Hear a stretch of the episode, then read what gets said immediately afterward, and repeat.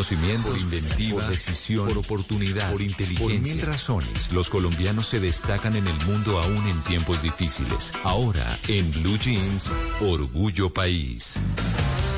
7 de la mañana, 37 minutos. Hoy en Orgullo País vamos a hablar de un emprendimiento que se llama Super Nuevo, que es una empresa que se dedica a vender artículos usados de bebés y de niños.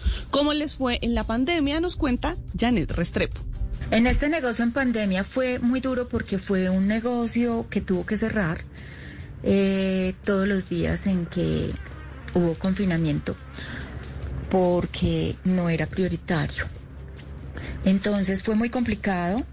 De todas formas, aprendimos a manejar virtualmente por WhatsApp todo la atención al público. Eh, en la eventualidad en que podíamos tomar foto de nuestros artículos, se los reenviábamos a los clientes y así mantuvimos la atención de nuestros clientes durante el tiempo que estuvimos cerrados, hasta cuando abrimos y le informamos que ya podían ir eh, no virtual, sino que ya podían hacer presencialmente sus compras cuando ya se reactivó todo? Pues precisamente les preguntamos por ese momento, después de la pandemia, después del encierro, ¿cómo les ha ido en la reactivación económica? La reactivación económica ha sido complicada. Realmente creo que todos los negocios han empezado con un 20 y un 30%. Eh, esperamos pues incrementar este segundo semestre mucho más, ya que hay un, un posicionamiento ideal sobre el tema.